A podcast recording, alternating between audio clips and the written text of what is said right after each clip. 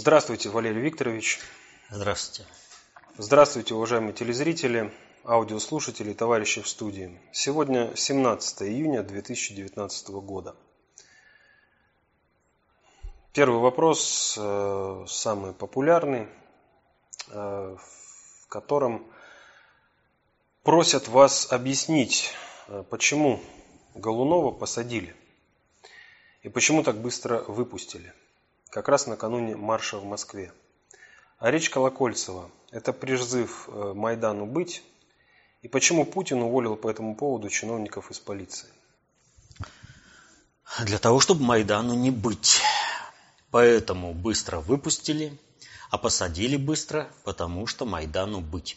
Значит, здесь нужно понимать следующую вещь. Арест, Колоко... Э, арест э, Голунова был сделан таким вот образом – чтобы демонстративно было видно произвол правоохранительных органов, чтобы это ничего доказывать не надо. И правоохранительные органы сами собой, э, своими действиями показали, это абсолютный произвол, и против этого произвола надо выступать. Э, арест Голунова был э, и уголовно-процессуальный кодекс нарушен, и формально все. Вот.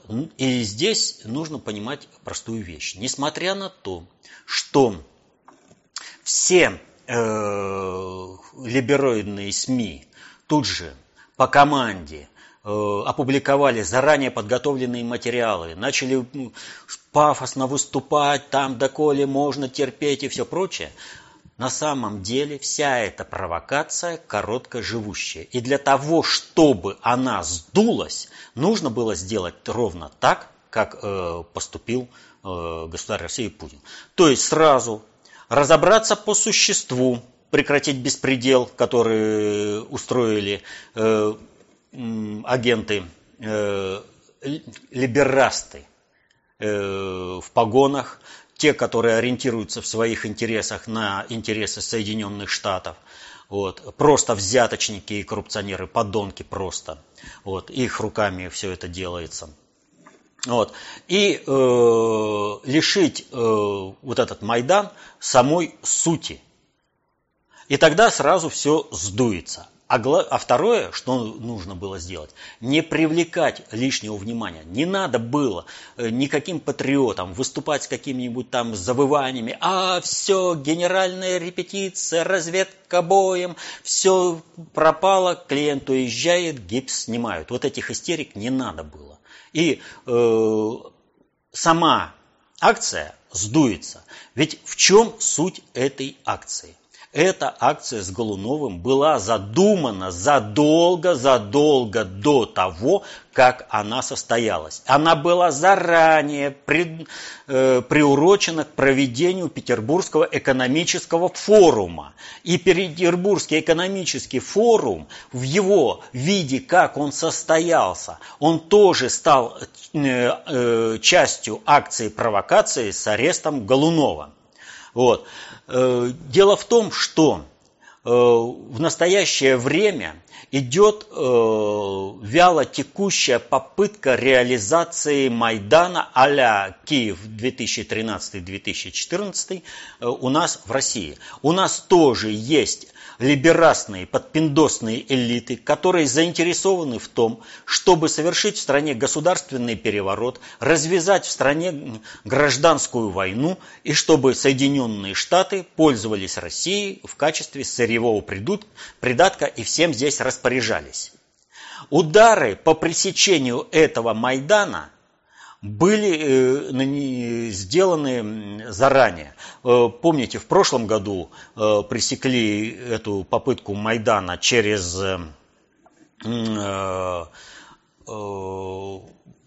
этот, как его там, футбольный -то этот, чемпионат мира, арест Захарченко с его 8 миллиардами. В этом году футбольных фанатов – срезали их лидеров э, в лице э, Кокорина Мамаева, То есть э, сама идея, что можно идти по улицам и всех подряд бить и все громить, что и выражает, в общем-то, является идеологией э, фанатских группировок футбола, у них больше ничего нет. У них эта идеология. Их на этом держат, их на хулиганстве. И у них лидеры вот как раз Кокорин и Мамаев. Они идеологические их лидеры. Их взяли, футбольные фанаты э, дезактивированы. Взяли Арашукова, национальный вопрос э, ликвидировали. Взяли Майкла Калви, вот они банды в виде э, банд коллекторов э, дезактивированы. Взяли полковников ФСБ, то есть э, вместе с миллиардами рублей. Вот она касса, которая должна финансировать э, уличные мероприятия. И так вот пошагово выбивают, выбивают и выбивают. Но либерасты, подпиндосники, в своей ненависти к России они не останавливаются. Им во что бы то ни стало нужно уничтожить Россию, потому что это отвечает интересам американской страновой элиты. Они не понимают, что уничтожив Россию, будет обрублен сук, на котором сидит вся цивилизация на планете Земля. Ну, холопы, рабы, пусть даже и олигархи, имеющие много фантиков в кармане. Вот. Но эти фантики принадлежат другим. Так вот, э, в качестве этого было понятно, что в один раз такое государство, э, как Россия, государственность России не снесешь, и нужно было запланировать под каждое мероприятие какие-то э, э, акции. И вот под э, МЭФ был зарезервирован э, Голунов, его арест. И вот э, лицемерие с его арестом и возмущением всей э, либероидной прессы, ну, очевидно. Сколько людей арестовано неправомерно, сколько неправосудно осужденных. Вот. Э, ну, беспредел творится везде, но взволновались только по одной причине, по одной команде. Потому что нужно было взметнуть эмоциональный всплеск э, настроений в стране. И поэтому здесь не надо было поддаваться на эту провокацию. Всем патриотам нужно было промолчать. Все мы прекрасно понимаем, что это акт Майдана но его поддерживать собственной энергетикой, привлекать к нему внимание и э, попытка разжечь э, вот этот вот э, костер своими усилиями. Этого не надо. Нужно было промолчать. И тогда он сдуется. Он и сдувается спокойно, и он дает возможность э, всех подпиндосников, э, которые коррупционеры, которые заинтересованы в том, чтобы уничтожить государство России, что они, вот эти генералы, не выполняющие ни присяги, ни законодательства России, ничего, ну, которые служат только интересам Соединенных Штатов и тем, кто им платит, имеется в виду генералам этим вот платят, даже не сами Соединенные Штаты, а просто мелочные коррупционеры. Вот их э, появляется возможность вычищать, что и происходит. И поэтому, когда выводить людей на Майдан, а у них темы нет, и патриотическая общественность осталась спокойна, на провокацию не среагировала, негде заводить э, конфликтные ситуации и возбуждать эмоциональную, эмоционально толпу, и тем самым выводить огромное количество людей на улицу, и дальше бы как снежный ком все покатилось, пока бы государство не рухнуло. Не нашлось таких, ну, нашлись, конечно, некоторые товарищи, которые сработали ровно так, как от них хотели провокаторы. Вот. Но в основном это не нашлось, и вышли, поорали, и ничего. А что было с МЭФом? На МЭФе, на Петербургском экономическом форуме, Путину впервые явным образом, прямым текстом от элиты был предъявлен ультиматум. Когда такие, как Кудрин, Набиулина, Голикова, Шувалов, э, Шохин, э, еще кое-какие, выступая, они разбили э, вот все, все предъявления претензий на сегменты, которые каждый должен огласить. Но суть заключается в следующем – Путину было заявлено от элиты, Путин должен предать интересы России, должен отказаться от модернизации России, э, от проведения в жизнь национальных проектов и полностью сделать Россию сырьевым придатком Запада. При этом чиновничество на этом Петербургском экономическом форуме было заявлено реализовывать эти национальные проекты будем мы. А мы их реализуем так, что страна рухнет. И у тебя, Путин, есть вариант. Либо просто от них отказаться и сделаться э, нашей марионеткой. И тогда, может быть, мы тебя пощадим. Может быть. Или же мы обрушим страну, якобы реализуя национальные проекты, твои национальные проекты, и за это будешь отвечать ты. И тебя все равно поставим к стенке, и народ будет доволен, что мы тебя расстреляем. Народ будет доволен, что потом по всей стране будет гражданская война, потому что тебя скинут. Потому что мы так будем реализовывать все, что э, ты э, хочешь для возрождения России. Мы все извратим и все это обрушим. Вот это было заявлено э, на Петербургском экономическом форуме. И вот когда, вот вы представьте себе, Бушевал бы в стране Майдан, на, площади, на площадях бесновались бы все эти либерасты, патриасты и прочее. То есть создавали бы вот эту вот картинку медийную для того, что вот народное выступление, как вот на Украине. Народный гнев, вот эти детей там обижают. Э, они же дети, там э, великорослые лбы 30-40 лет, ну дети, их обижают. А то, что эти дети э, с дубинками нападают на ОМОН, ну так это же они же просто резвятся. Дяди просто не поняли, ОМОНовцы, что с ними играют. Вот.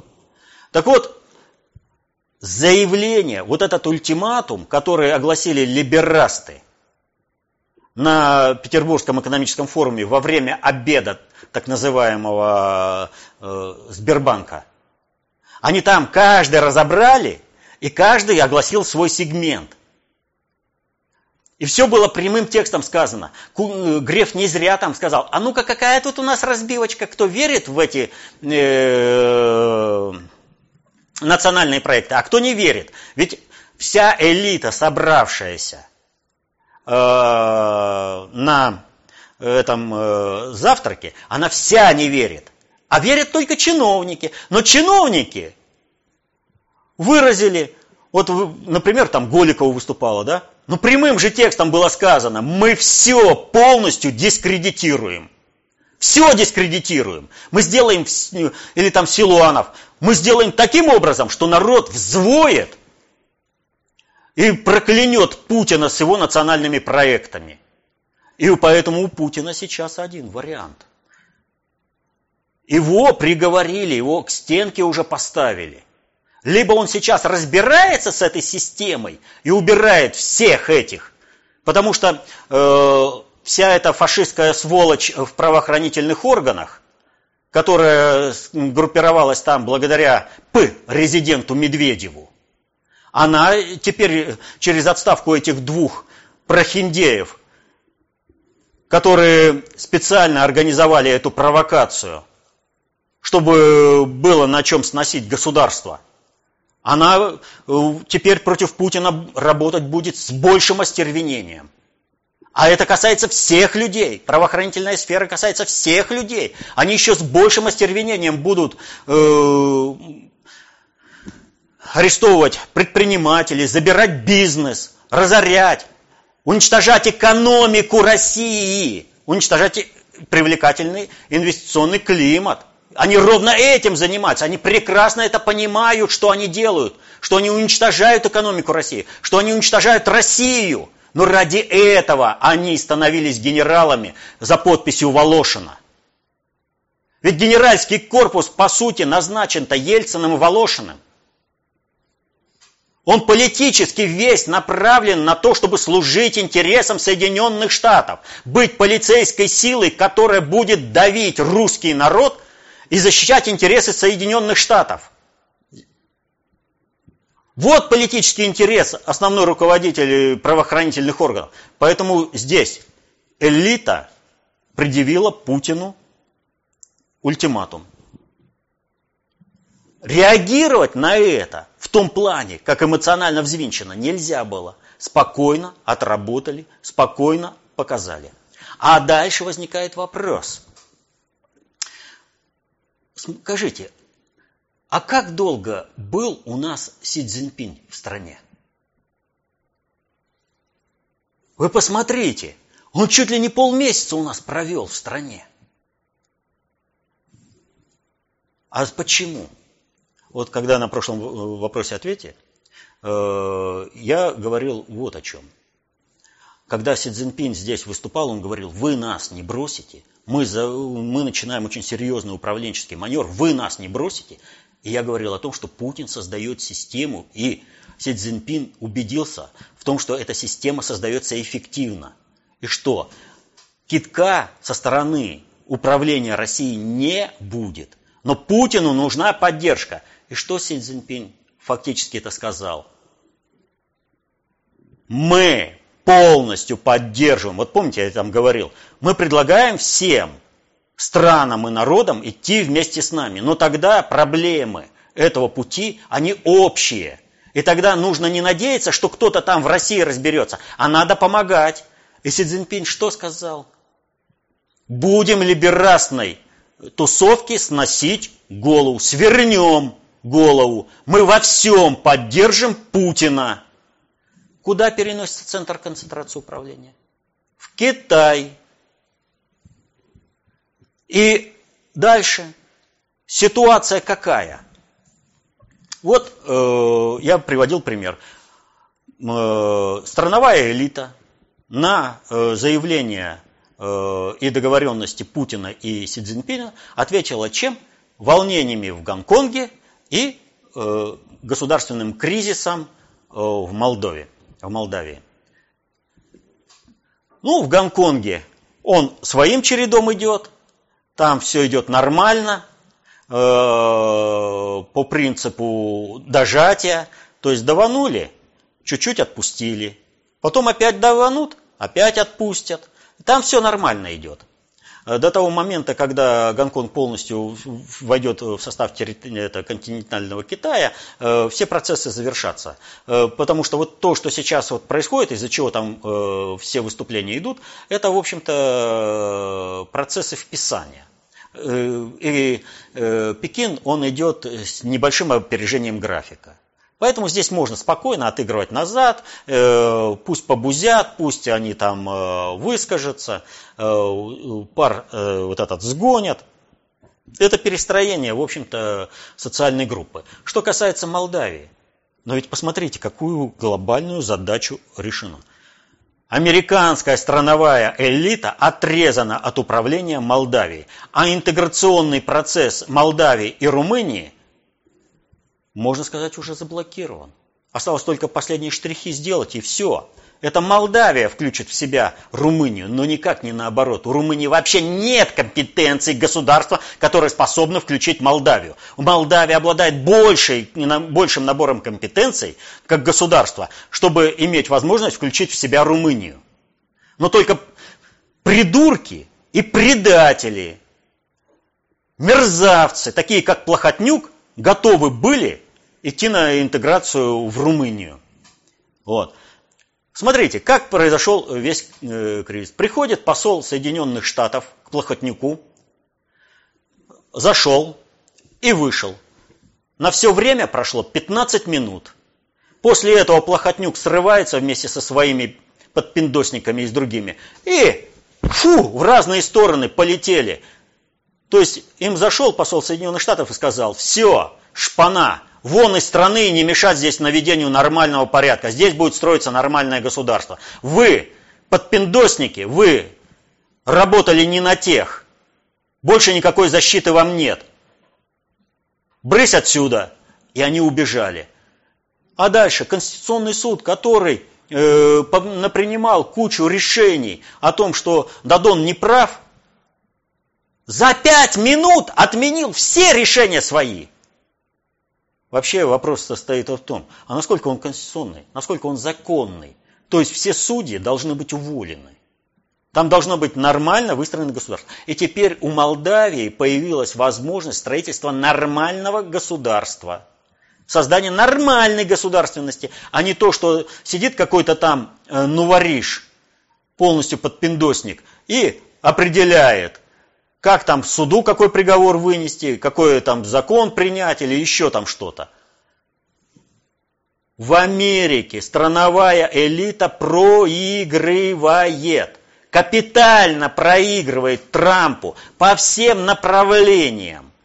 Любое решение, которое пытаются объяснить, что Трамп принял что-то там не так, он кого-то там ущемил, оборачивается структурной перестройкой экономики Соединенных Штатов укреплением Трампа и его избирательной базы.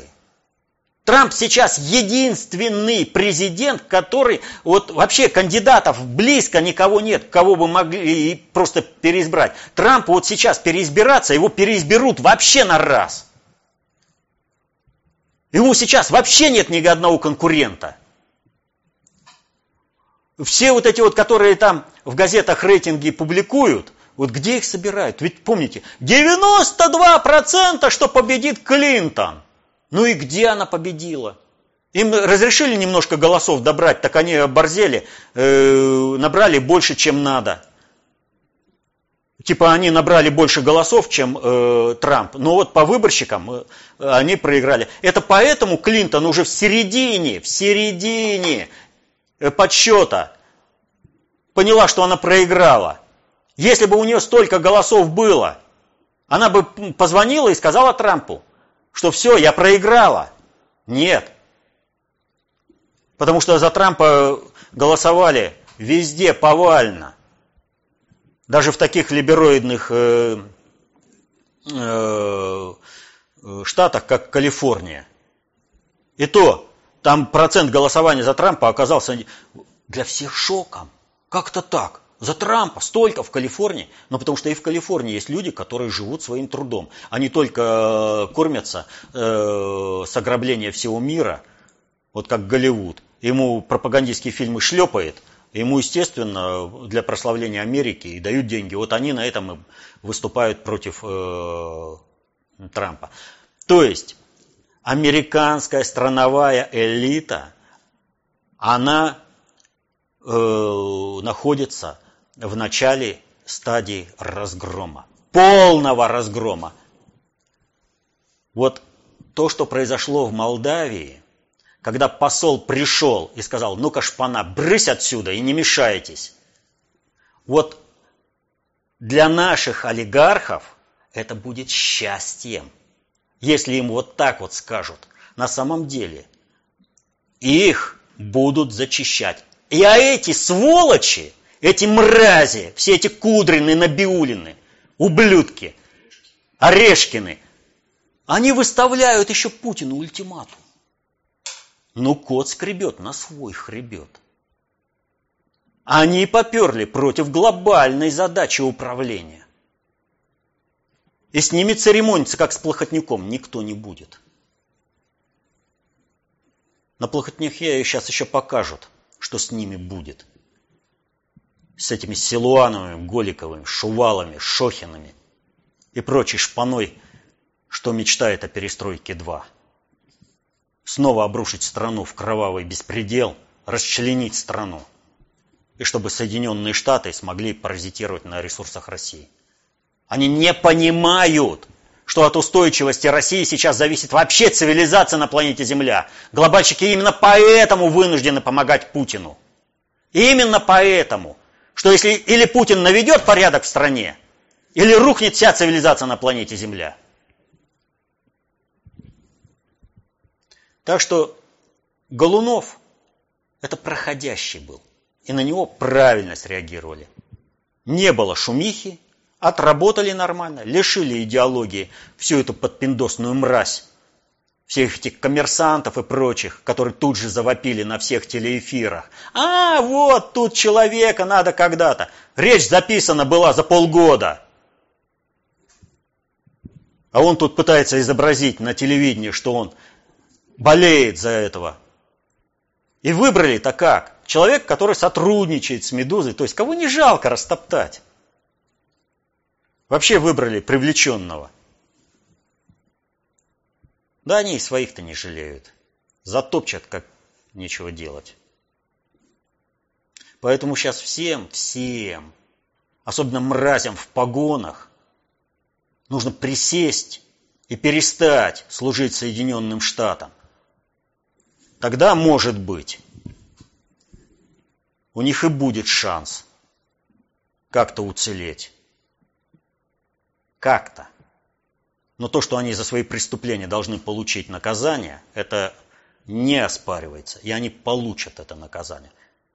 И весь вопрос только в том, каким это будет наказание. Если пересмотрят свои позиции и начнут отрабатывать. Вот приведу такой пример. Да? Генерал Паулюс, военный преступник, разрабатывал план Барбароса, нападения на Советский Союз. Должен был сидеть на скамье подсудимых э, э, преступников в Нюрнберге а выступал свидетелем. Потому что вовремя понял, осознал свои ошибки и начал работать. И поэтому, естественно, ему была предоставлена возможность. Он понес наказание.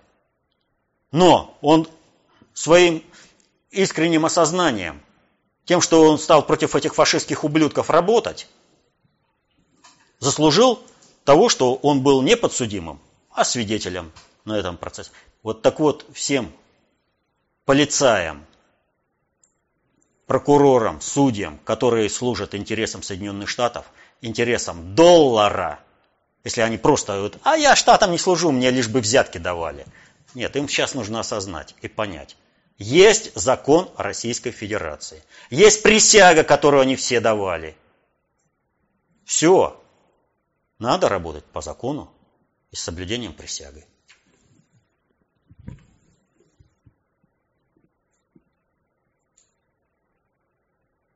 Следующий вопрос от Александра. Валерий Викторович, вышла новость о том, что премьер Дмитрий Медведев предположил, что в будущем общество перейдет на четырехдневную рабочую неделю. И непонятно, как на эту новость реагировать из уст этого персонажа. Идея это хорошая, которую Сталин еще хотел внедрить, чтобы больше времени у человека было на саморазвитие. Но, слыша это от Медведева, закрадывается мысль, что это не на пользу, а во вред. Прокомментируйте, пожалуйста. Все очень просто. Только что мы рассматривали э, один из элементов проведения Майдана и возбуждения эмоциональной э, толпы. Это э, дело Голунова. Да? А теперь давайте посмотрим вот сейчас. Предполагается, что идет Майдан. Сейчас на митингах там все, и людей раскачивают различными моментами. И на чем обрушился рейтинг Путина?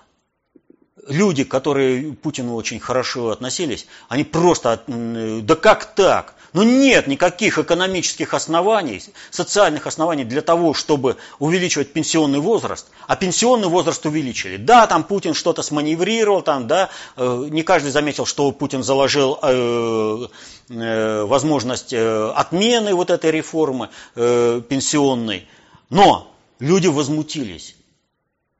А объясняли как? Не хватает времени, чтобы трудиться, людей не хватает. И вдруг выясняется, оказывается-то хватает. Оказывается, хватает, можно дополнительные выходные делать. А зачем тогда вы людей напрягали? А вот затем, чтобы направить ненависть людей на Путина, он, Медведев, премьер-министр, говорит, не нужна была пенсионная реформа. На четырехдневку можно спокойно переходить. Автоматизация и э, роботизация производства такова, что вполне достаточно и четырехдневки. А зачем тогда пенсионную реформу проводили? Вот вам, пожалуйста, и люди дополнительно пошли на улицу. Так что человек сознательно работает на то, чтобы совершить в стране государственный переворот. И все, кто вот это сделали, они все в этом и участвуют. А, вот еще один момент. Путину заявили прямым текстом ультиматум на Петербургском экономическом форуме. То есть разложили каждый свою э, часть ультиматума, сказал. А как проходил выставление ультиматума по пенсионной реформе? Разве они вот так вот открыто сказали Путину? Нет. Они сделали так, что только люди, разбирающиеся в управлении, увидели, что вся элита, весь управленческий корпус Путину поставил ультиматум. Либо пенсионная реформа, либо мы обрушиваем всю страну. И сейчас они увидели, вернее, как они расценили? Они увидели, что Путин принял пенсионную реформу. Значит, что? Он дрогнул. Он пошатнулся. Значит, вот только надо дожать, и все. И государственный переворот свершился, в стране гражданская война, и снова счастье привалило для всех, кто служит американцам. Только они не понимают, что они вообще уже будут не нужны. Они думают, что Путина надо просто дожать. Ну хорошо, вы решили, что Путина можно было дожать. Вы чего на этом завтраке Сбербанка целый спектакль разыграли по предъявлению Путину, Путину откровенного, прямого ультиматума, который можно просто запротоколировать. Ты сказал вот это, а это означает вот это. Почему? А потому что они не так сильны, как перед проведением э, пенсионной реформы. И поэтому их заставили огласить прямой ультиматум. Но оглашение этого ультиматума, правильное понимание его патриотическими силами позволит стабилизировать положение в стране, и у них ничего не получится. Даже при учете того, что они считают, и будем считать там, что Путин в какой-то степени дрогнул и э, поддался вот этому шантажу, на самом деле Путин сманеврировал с выигрышем для всей системы. Вот. У них вот это объявление, выход на поверхность, это провал. У них уже больше нечем э, крыть. Они бросают на э, стол последние карты, последние козыри, чтобы хоть как-то организовать Майдан. Они сами подставились, и этим надо пользоваться. Это не то, что, вот я повторю, было перед э, пенсионной реформой, когда только люди, разбирающиеся в управлении, поняли, что Май, это, Путину предъявлен ультиматум. И ультиматум серьезнейший. А здесь они прямо, прямым текстом все заявились. Здесь каждого можно вот так вот, Шохина. А, перестроечка тебе захотелось, да? Ну, устроим мы тебе перестроечку. Кудрин, ты вот, значит, что хочешь. Чтобы Соединенным Штатам эти денежки, которые нарабатывают люди – Иначе ты здесь Путину устроишь э, полное обрушение. Ты не Путину, ты стране устраиваешь. И каждого, каждого за эти слова можно притянуть. Каждый подставился. Это их проигрыш. Хорошее управление его не видно. Перед пенсионной реформой это было достаточно высокого качества управления. А теперь все, они на последнем издыхании. Но вот этот последний бой – он самый яростный. Но надо понимать, что все эти подпиндосники, они готовы убивать других. Они готовы их мучить как угодно. Сами они, даже за интересы хозяина, подыхать не хотят.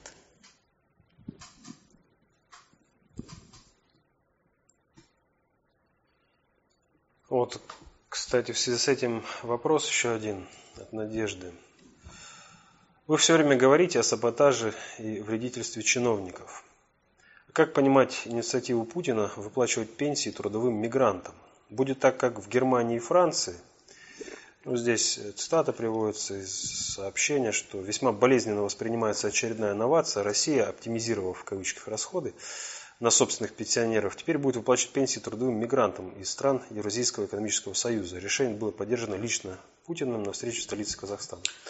Он что, не понимает, что, конец цитаты, что за нас э, заменяют, нас заменяют на необразованных мигрантов из сельской местности, Киргизии, Таджикистана, Армении. Всех кормить за наш счет?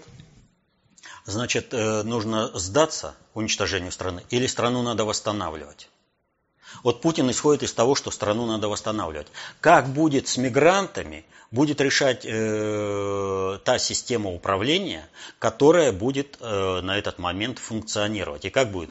Путин рассчитывает на то, что Россия будет и дальше обретать свой суверенитет и экономическое могущество.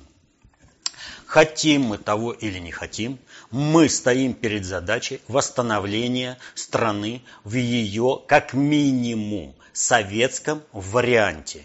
А э, вариант э, включения э, Румынии, Польши, э, Финляндии, э, он тоже стоит на повестке дня.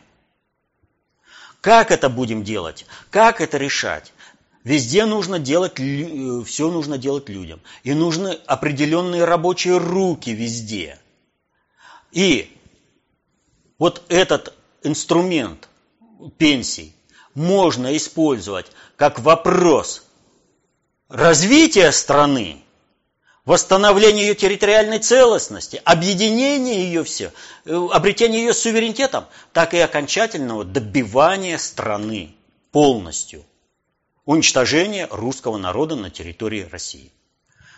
Путин исходит из того, что нужно страну восстанавливать, а значит нужно делать сейчас. И никогда не надо э, бояться того, что а вот это вот так вот делают. Если вы этого будете бояться, и вы ничего не будете проводить э, в качестве контрмер, то вас и сделают а нужно проводить активную политику. И Путин и проводит активную политику. И посмотрите, в каком состоянии он взял страну. Не было государства, вообще не было. А теперь есть. Суверенитета вообще не было, а теперь ограниченный суверенитет, но есть. Страна восстанавливается, и надо дальше двигаться. А для того, чтобы дальше двигаться, нужно, чтобы у страны были ресурсы, в том числе и трудовые. Через э, выплаты пенсий мы получаем огромную, огромную, просто вообще огромную э, базу трудовых ресурсов. А и возможность восстановления территориальной целостности России, как минимум в советских границах в границах СССР. С какой радостью мы должны отказываться от защиты интересов своей страны? Вот всегда, когда какое-то действие предпринимают, а вот они сделают, они вот так вот и это, и все. Ну, это положение человека, который не хочет бороться за свою жизнь, не хочет бороться за свое будущее. А мы о чем говорим? А мы говорим постоянно о том, что каждый человек должен защищать интересы своей, своей семьи, осваивать знания для чего? Для того, чтобы обеспечить мирное будущее людям, э, своим детям, страну процветающую, защитить интересы свои уже сейчас, не сдаваться и видеть в каждом действии тот позитив, который стране необходим. А если какое-то управленческое действие несет негатив, мы должны видеть и это. Но у Путина исключительный позитив. С трудовыми мигрантами это исключительный позитив для восстановления э, страны. В стране работ огромное вот поле. О чем сейчас говорят? Вот экономический рынок может состояться, когда есть 400 миллионов потребителей – Почему 400 миллионов? Потому что в спектре потребностей есть деградационно-паразитарные. И вот такое количество населения позволяет э, нивелировать ущерб, наносящий удовлетворением паразитарных, деградационно-паразитарных потребностей. Советский Союз встал на 120 миллионах. Восстановление э, России в границах Советского Союза – это 300 миллионов. Вы понимаете, какой рывок мы сделаем? Даже с, с учетом того, что у нас по-прежнему в, в спектре э, потребностей есть деградационно-паразитарные. Но двигаясь, выставляя курсом, как вот Путин, нормально же выставляется и ограничение потребления алкоголя, и ограничение потребления э, табака, и других видов наркотиков. Алкоголь и табак – это наркотики, это, не надо это забывать. Ведь все же идет.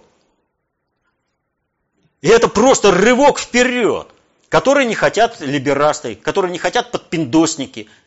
Естественно, они постараются сделать так, чтобы все это ликвидировать. Путин, давайте вот так вот, э, с предоставлением российского гражданства э, тем людям, которые имеют право э, по указам Путина. Ведь миграционная служба делает все, чтобы саботировать этот указ. По Донбассу, только под личным контролем Путина дело движется. А что у нас? По другим направлениям нельзя. Сколько людей брошено по городам и весям на всей планете? Надо собирать. Есть время разбрасывать камни, есть время собирать. Время собирать.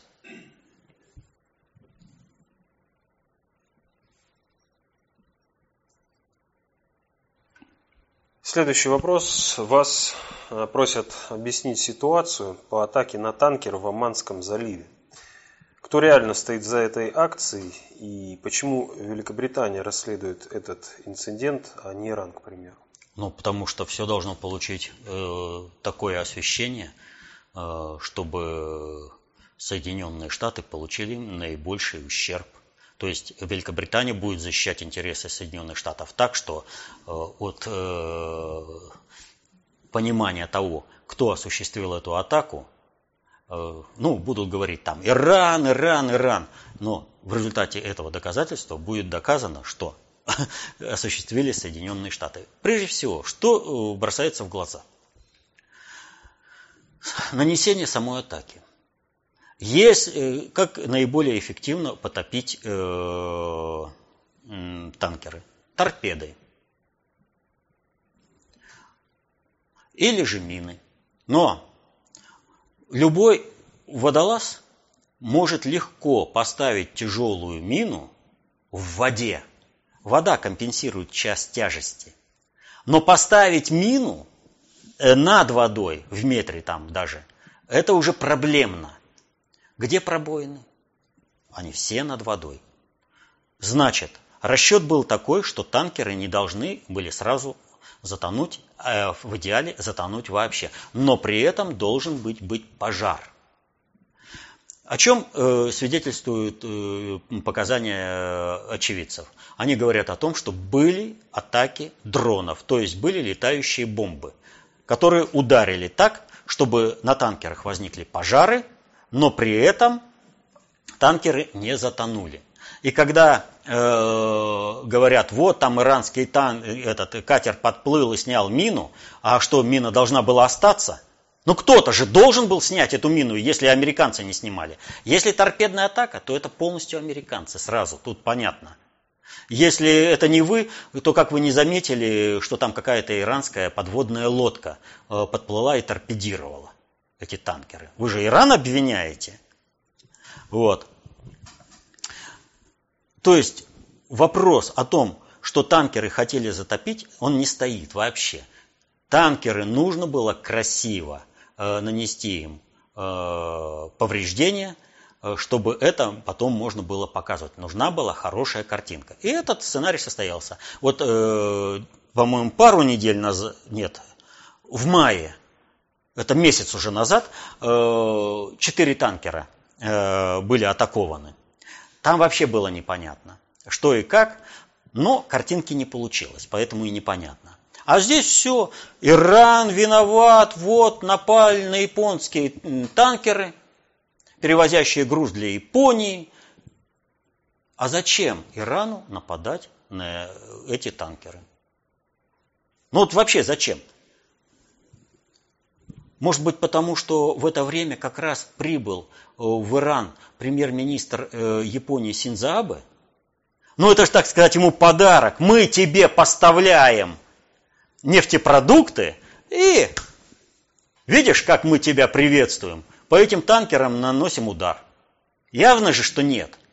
А зачем прибыл э, э, Синзабы? Синзабы прибыл в качестве переговорщика челночного от Соединенных Штатов э, к Ирану, чтобы решить ряд вопросов. В результате атака не нужна, по сути-то, ни Ирану, ни Японии, ни Соединенным Штатам, как таковым. Если э, Иран э, хочет договориться с Соединенными Штатами, и Соединенные Штаты хотят на этом получить какой-то внешнеполитический гешефт. Но если мы посмотрим на другую с другой, на дело с другой стороны, а именно на цели и задачи э, Трампа по управлению Соединенными Штатами, Трамп должен переформатировать Соединенные Штаты так, чтобы Соединенные Штаты за счет собственного производства жили и перестали быть мировым паразитом и перестали пропагандировать американский образ жизни, когда 5% населения потребляют 50% мировых энергоресурсов. Соединенные Штаты сейчас должны уходить из всех регионов. Но для того, чтобы Соединенные Штаты должны уходить от всех регионов, все должны убедиться в их недоговороспособности, в их э, непрогнозируемости. Вам было это, Соединенные Штаты добились от Ирана э, соглашения по ядерной сделке. Тогда было выгодно Соединенным Штатам, сейчас нам не выгодно, мы ее меняем, а под это дело выстроены другие страны.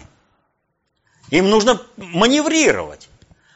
И вот кому интересно сейчас э, атаковать э, вот эти э, танкеры. Иран не должен поставлять никому, пока он не, это нефтепродукты, пока он не э, смирится с диктатом Соединенных Штатов. То есть ровно та позиция, которую э, проводит американская страновая элита. Соответственно этому, если э, нужно, то Соединенные Штаты топят и корабли, и самолеты сбивают. У них всегда так было.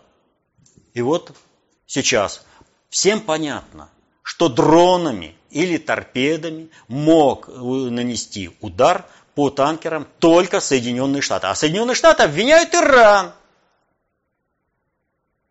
Кстати, если этот удар нанесен там, где оперирует американский флот, это показатель боеспособности американского флота. Это еще одно дополнительно. Но он обвиняет Иран. И тогда у всех, кто начинает э, прогнозировать какие-то свои взаимоотношения с Соединенными Штатами, стоит вопрос, а может лучше не связываться с ним? И при равновозможных ситуациях, может быть, лучше что-то решить непосредственно с Китаем, с Ираном, с Россией, с Индией, да с кем угодно. Только не с Соединенными Штатами. Ну, непредсказуемые, взбалмошные, вообще непонятно, что творят. А вот если мы все объединимся, мы их все-таки заставим себя вести по-человечески. Так что идет э, создание информационного поля по выдавливанию Соединенных Штатов э, из всех уголков Земли, как в качестве договороспособного э, партнера. Вот для этого и нужна была картинка, ее хорошо показывали. Все нормально. Сценарий отработал по полной программе.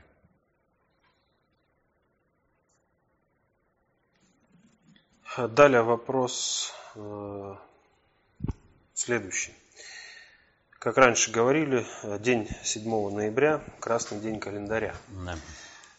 Сегодня 12 июня, э, тоже... Сегодня про... уже 19... 17... Я имею в виду 17. в наше время 12 июня э, считается праздничным mm. днем. А является ли он красным днем календаря? Что это за праздник? Как праздник?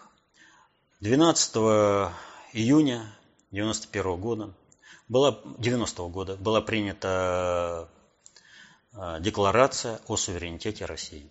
То есть Верховный Совет России имевший все возможности для того, чтобы заместить собой Верховный Совет СССР, не справившийся с управлением СССР, и сохранить территориальную целостность России в виде СССР, переформатировать его в РСФСР, заявила о том, что она отказывается от своего суверенитета и расчленяет Россию, выделяя себе один кусочек.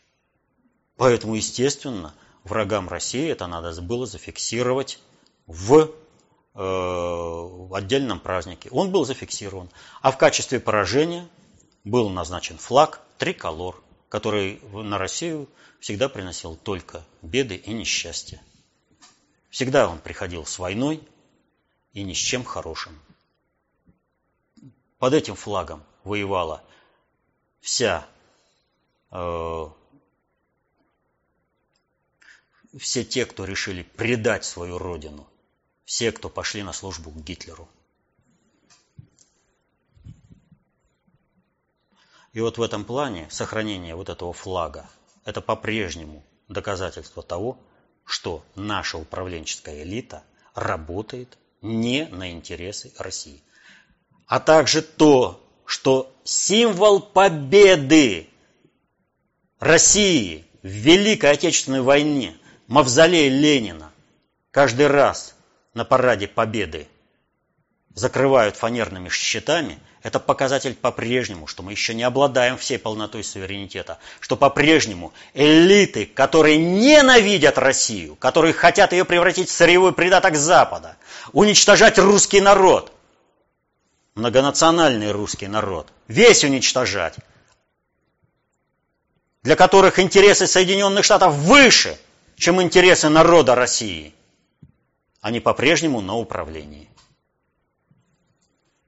Первым шагом к обретению всей полноты управления и суверенитета является возвращение Волгограду славного имени Сталинград Канны 20 века, шедевр полководческого искусства и солдатской доблести. Почему-то названия Сталинград остались и везде, по всему миру. Названия улиц, площадей – и только у нас троцкисты считают, что Сталинград нужно было ликвидировать. И предатели Родины. Нет ни одного честного человека, который бы считал, что Волгоград должен оставаться вместо Сталинграда. Нужно возвратить символ нашей победы Сталинград и символ нашей победы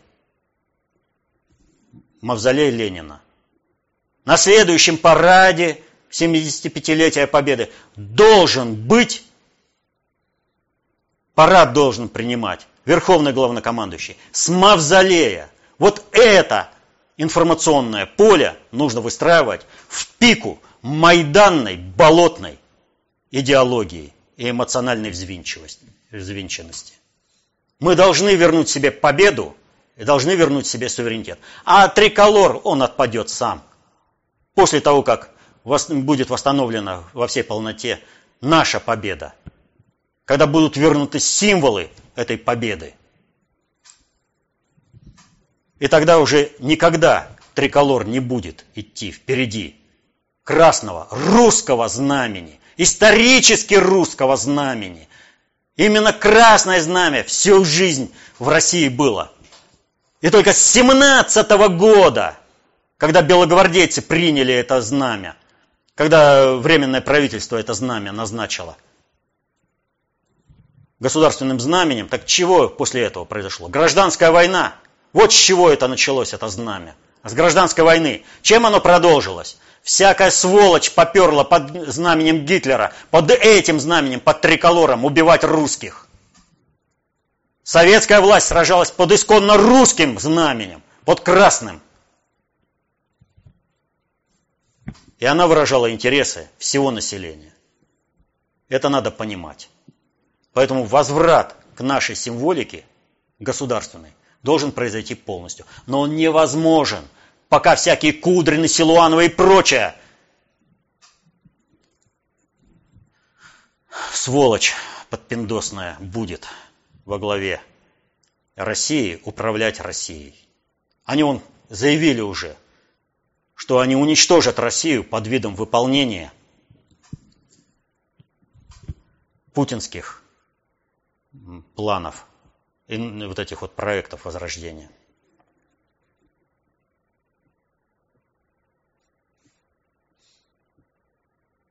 Следующий вопрос от Никиты. Валерий Викторович, в предыдущем выпуске от 10 июня 2019 года вы сказали, цитата, Путин создает систему, при которой не важно, кто придет. Но государственно ориентированное управление в России будет. Да. Конец цитаты. Да. Как будет функционировать данная система, если к власти придет очередной Горбачев, не заинтересованный в развитии страны? Когда эта функция, система будет функционировать, Горбачев априори не будет иметь никаких возможностей прийти к власти. Вот о чем идет речь. Систему нужно создать такую, что никакой Горбачев к власти прийти не сможет, а только придет государственно ориентированный человек, дееспособный управленец государственного и надгосударственного, глобального уровня умений и навыков знаний. Так что система будет работать. Вот это главное создать сейчас. И Путин эффективно это сейчас создает. И поэтому поиски кого-то там, а вот кто будет преемником, бесполезное дело. Никогда не смогут определить люди. Это только случайность какая-то. Надо определять, как будет работать система. Но пока что она еще создается.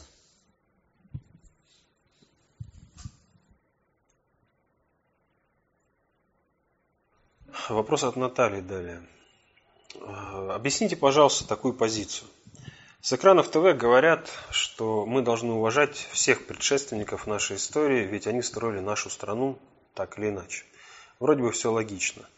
Начинают рассказывать про царей, императоров и так далее, но при этом почему-то советский период к этой категории не относится. И те, кто призывает уважать любую историю страны и рассказывающие про то, какие цари были хорошие, Плохо нельзя о них говорить, потому что это история, из нее нужно брать только хорошее. Пренебрежительно относятся к Советскому Союзу, строю и так далее. Почему-то с экранов ТВ можно рассказывать про то, какой был Сталин, например, плохой, а какой-нибудь даже непутевый, хотя бы в качестве козла отпущения царь, нет. Почему? Потому что у нас триколор, потому что у нас символ нашего суверенитета и нашей победы в Великой Отечественной войны. Сталинград называется Волгоградом, а другой символ мавзолея Ленина закрыт щитами, когда нужно принимать на нем парад победы. То есть у нас по-прежнему еще колониальная администрация, которая во многом управляет Россией в интересах Соединенных Штатов. Поэтому, естественно, ничего позитивного про Россию рассказать э, с телевизора нельзя. Нам рассказывают о том, какие цари хорошие. Правда? А не эти ли цари довели страну до полного крушения? Вообще полного крушения в гражданской войне. Почему нельзя про Советский Союз рассказывать? Да потому что Советский Союз под руководством Сталина стал действительно субъектом глобальной политики – обладавший всей полнотой суверен... государственного суверенитета. Советский Союз начал перестраивать мир, мир, создавая свою систему управления. Да разве ж те, кто ориентирован на то, чтобы быть рабом, холопом, подпиндосником, стерпят такое? Как это хозяина белого сахиба из Лондона обидеть? Русская лапотная Россия, первая вышедшая в космос – первая поставившая мир, атом на мирную службу, и много еще чего первая. Кеннеди ведь э, о чем сказал? Советский Союз э, гонку космическую выиграл за школьной партой. Советский Союз – это показатель действительного суверенитета и могущества государства. Советский Союз – это показатель того, как могут решаться кадровые вопросы за счет социальных лифтов – и как обретается это суверенитет. Все булкохрусты белогвардейские, они простить России не могут, что Россия состоялась великой державой. Без них Россия лапотная, чумазая не может. С ними она не смогла никак состояться, потому что они на брюхе ползали перед э, всеми светочами из Запада, куда они потом и побежали. Они Россию сдавали просто с потрохами. За всю историю России только два русских царя смогли полноценно защищать интересы России проводить глобальную политику в интересах России. Это Николай, э, это Иван IV Грозный, Васильевич который, и Николай Первый. Вот эти два императора по-настоящему проводили Но ведь оба оболганы. У обоих нет ничего светлого с точки зрения нашего телевидения. Рассказывают о, об Александре Третьем, который подписал декрет об уничтожении России в, в ходе э, февральской революции. Я имею в виду циркуляр о кухаркиных детях, который полностью лишил страну своих национальных кадров. Рассказывают о Николашке, который на брюхе полз, выполняя интересы. И Николашке втором имеется в виду. По России слух прошел, Николай с ума сошел. Рассказывают об Александре втором, который слил все, что сделал Николай I. Устойчиво сливал. Александр I, который непонятно вообще зачем ввязался в войну с Наполеоном, когда мы могли выиграть вообще все на раз. Ведь Кутузов предупреждал, говорил ему. Осознал потом, просил прощения. Александр I у Михаила Ларионовича простил. Ну что ему сказал Кутузов? Я-то прощу, ты у народа проси прощения за то, что ты сотворил. Вот у них, конечно, в деятельности, они же не одни управляли, в их деятельности найдется что-то позитивное. Развивалась как-то страна.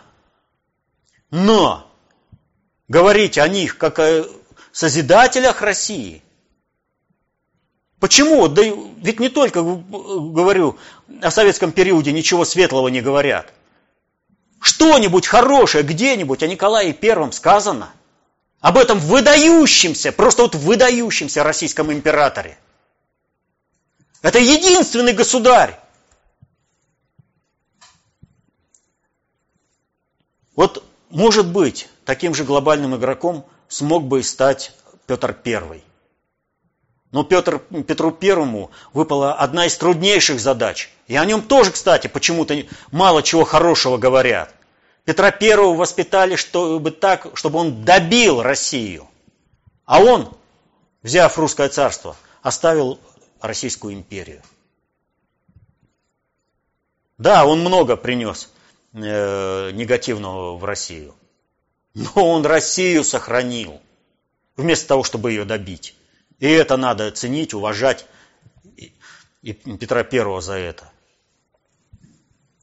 Так что цензура, политическая цензура. Россия не должна быть суверенным государством. Поэтому советский период надо оплевывать, потому что только тогда по-настоящему раскрылся весь потенциал России. Николая I и Ивана Грозного оплевывать, восторгаться Александром Третьим. Ну, лишил ведь всех кадров страну, просто национальных кадров вот на раз, вот только раз и лишил. И у страны не оставалось никакого выхода, кроме как рухнуть. Ну, его надо восторгать. Вот он, миротворец.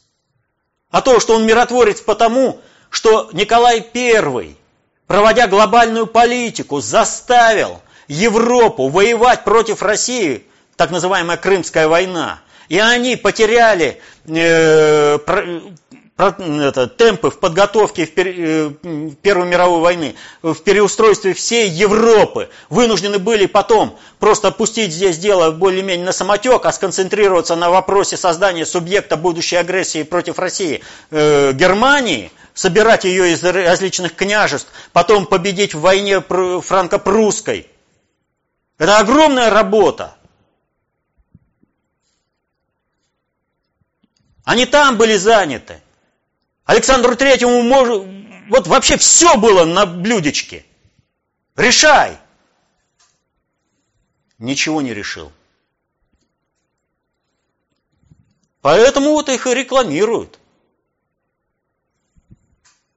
Потому что будем ориентироваться не на тех лидеров страны, мы повторим все их ошибки. А будем ориентироваться на тех лидеров, которые Э, страну выводили действительно на высоты государственного управления, на высоты своего суверенитета, мы будем двигаться их созидательным путем и обретать государственное могущество.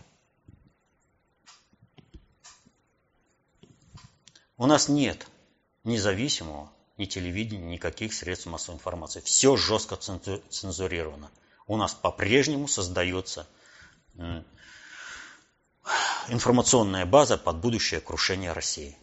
Поэтому про Николая II, ну сколько всего переговорили, какой он там святой человек, который взял государство, какое-никакое, ну достаточно серьезно окрепшее после Александра III, ну тому сам Бог велел, хоть как-то укрепить государство. У него был, была возможность нивелировать негативные последствия управления Александра III, но он же все усилил негативное и все подавил позитивное. Страна вошла в мировую войну, не имея вообще своей промышленности. Мы не имели вообще ничего. Ни судостроения, ни э, авиастроения, ни химической промышленности, ни э, двигателестроения, ни автомобилестроения. Ничего не имели. За последний какой-то это бегали на запад. Вот так вот.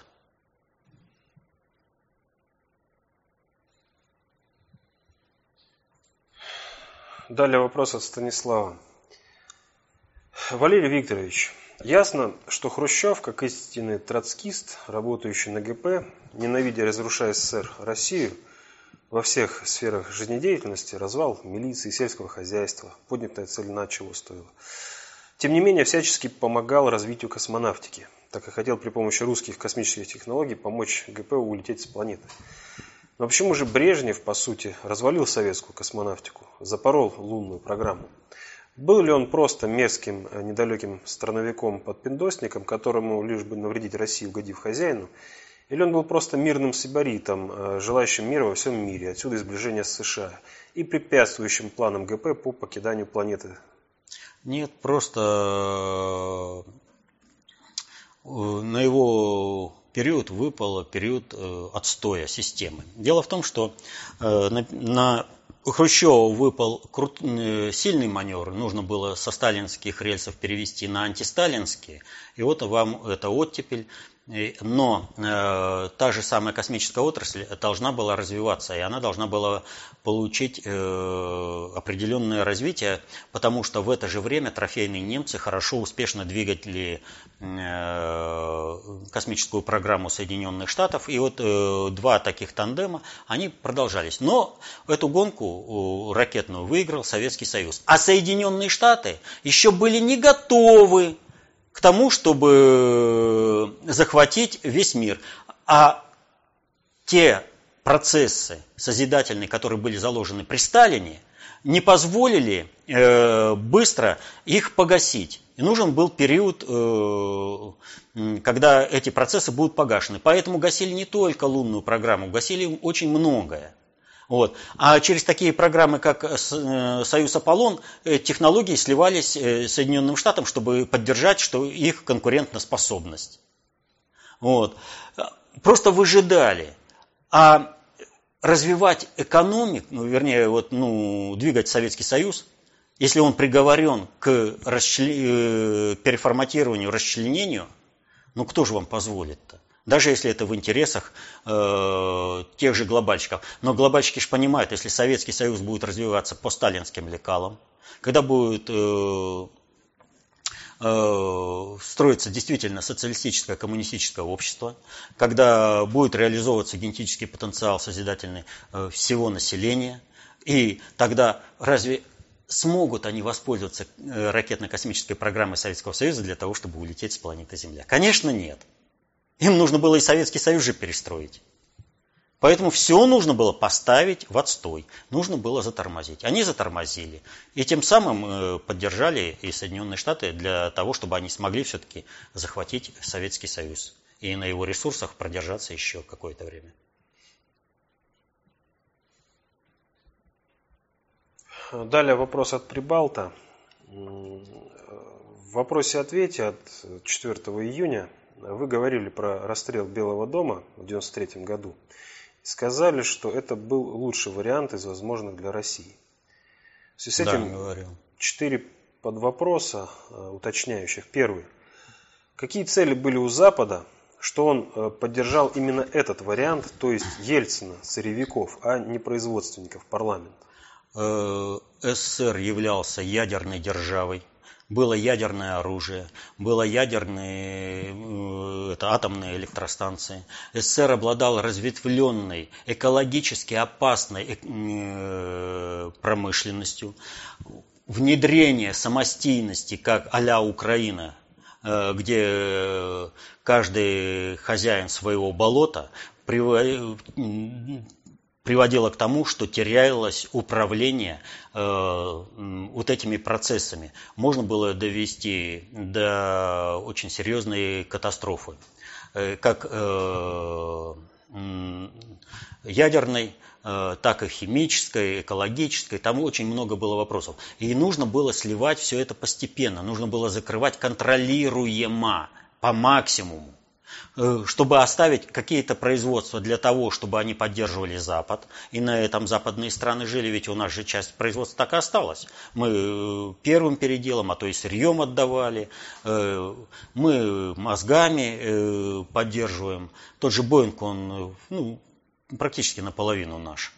Вот. И много еще чего.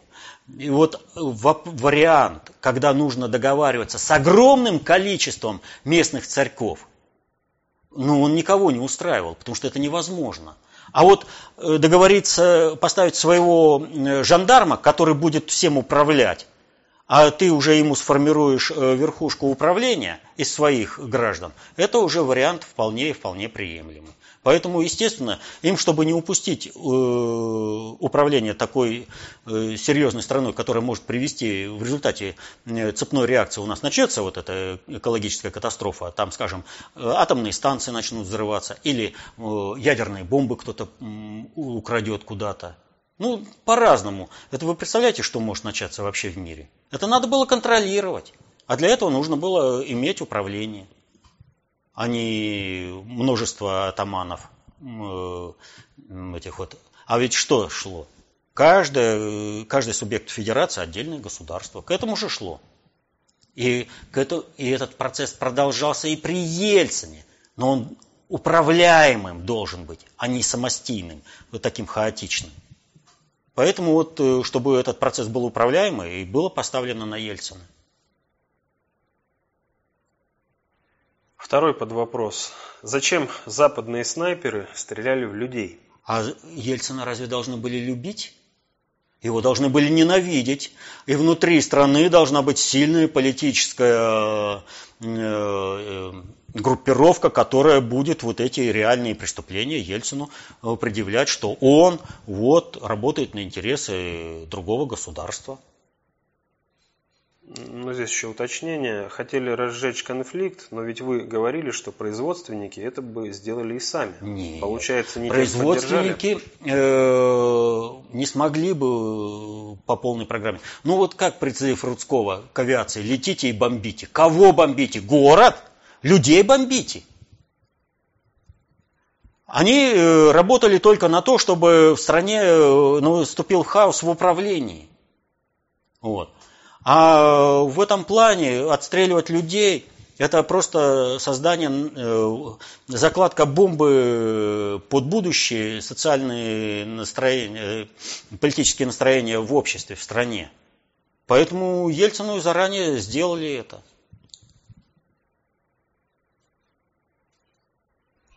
Третий под вопрос. Э, кто стоял за Западом? ГП или страновики? Что значит э, стоял за Западом? Кто здесь реализовывал? Реализовывали страновые элиты всех различных государств. Участвовали практически все. И Соединенные Штаты, и Великобритания, и Германия, все. Но все эти страновые элиты всего лишь были инструментарием э, в руках глобального предиктора. Потому что нет своего управленческого инструментария у глобального предиктора. Глобальный предиктор управляет бесструктурно, а структурно это э, только у государства, это страновые элиты. И последний, четвертый под вопрос. Изменение Конституции и укрепление президентской власти. Это средство для борьбы между кланами или это была одна из целей Запада? Я только что отвечал на вопрос. Конечно, нужно было подавить э, межклановую фракционную борьбу на какой-то период, а дальше бы это все было отпущено. Ельциновский призыв «берите суверенитета сколько хотите» – это как раз о том, что Россия не должно было существовать. Но управляемый этот должен был быть процесс. Э, а Ельцина должны все ненавидеть и иметь желание разбежаться э, по своим так, субъектным федерации квартиры. То есть так это как было сделано э, с СССР, когда по национальным квартирам разбежались, подготовленным республикам. Ну, еще один вопрос. В прошлой э, передаче э, был задан следующий вопрос. Почему ГП до сих пор не закрыл канал ФКТ на YouTube? И вот в связи с этим к нам приходит множество сообщений и возмущений как раз связано с этим, что э, нужна ли наша аналитика ГП? Она-то нужна, но здесь вопрос немножко в другом. Э, вот эти вот возмущения, они ведь как? Э, вот, конкретно признался то, что работает на глобальщиков, вот, видите, его аналитика, там, он специально это делает. Но когда вот это говорят просто люди, не знающие концепции общественной безопасности, не читавшие книг внутреннего предиктора, это одно. А когда люди, претендующие на какое-то там быть гуру, концептуалом, то это другое. Так и хочется спросить, ребята, вы что-нибудь из книг внутреннего предиктора читали?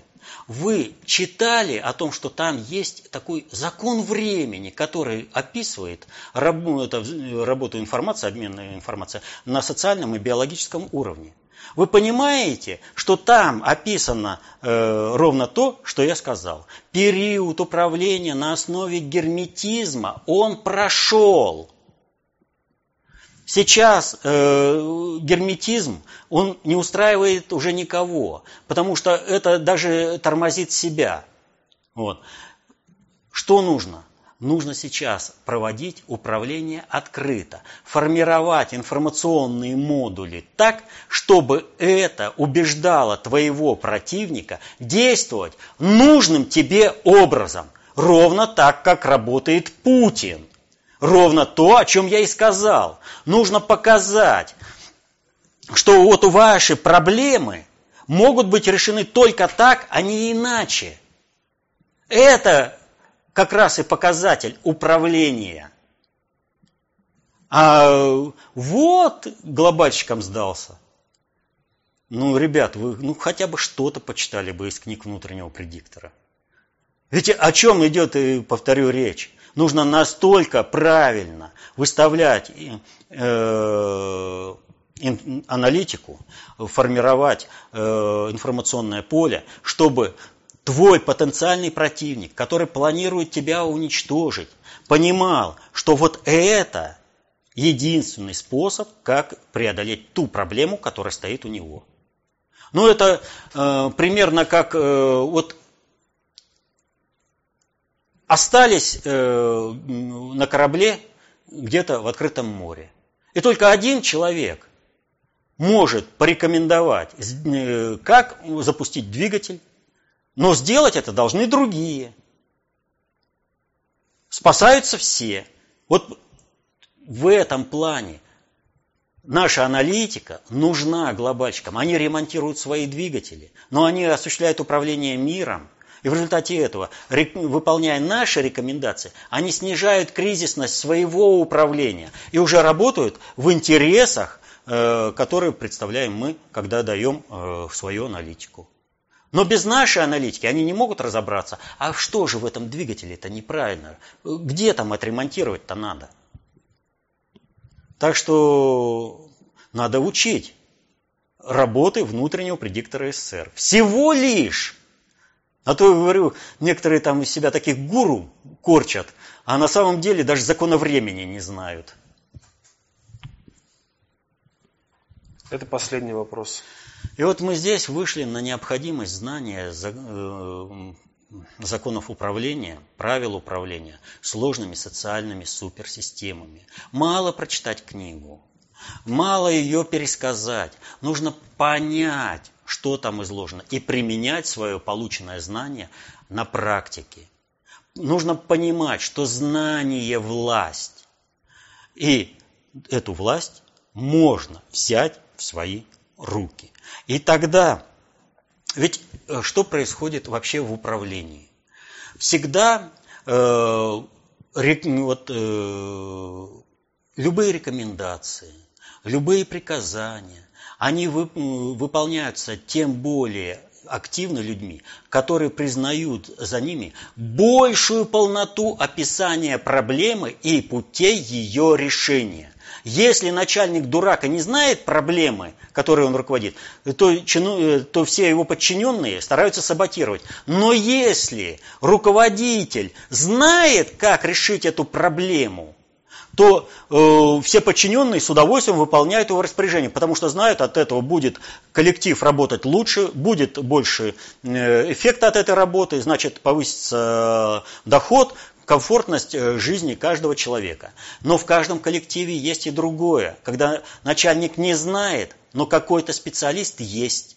И, этот, и к этому специалисту все идут за советом. Почему? Он описывает правильно эту ситуацию в достаточной мере полно, чтобы ее реализовать на, э, в жизни. И вот сейчас вот э, по этим же предъявлениям претензии, что вот зачем открыто излагать вот такие знания. Да потому что на основе герметизма нельзя. Нужно вписывать.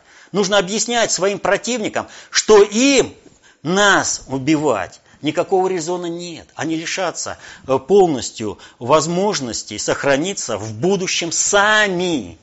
Что им нужно э, для нашей, обеспечения нашей работы поступать таким-таким образом. Не будут поступать, ну им же хуже будет. Вот это показатель. И он работает везде. И поэтому я и говорю, осваивайте, делайте своим знания концепции общественной безопасности, достаточно общей теории управления – Защищайте интересы своей и своей семьи. Этим вы будете создавать массовую статистику, которая будет изменять жизнь вообще в стране и обеспечит ваше бескризисное будущее вам и вашим детям. Мирное небо над головой. Поэтому, повторю, Каждый в меру понимания работает на себя, а в меру непонимания на того, кто знает и понимает больше. Расширяйте круг вашего понимания. Знайте и понимайте больше. Изучайте работы внутреннего предиктора СССР, но опубликованные до июня 2018 года. Только там изложены принципы управления сложными социальными суперсистемами. Осваивайте это знание. И на основе этого знания защищайте интересы свои и своей семьи. Мирного неба над головой. Счастья. До следующих встреч.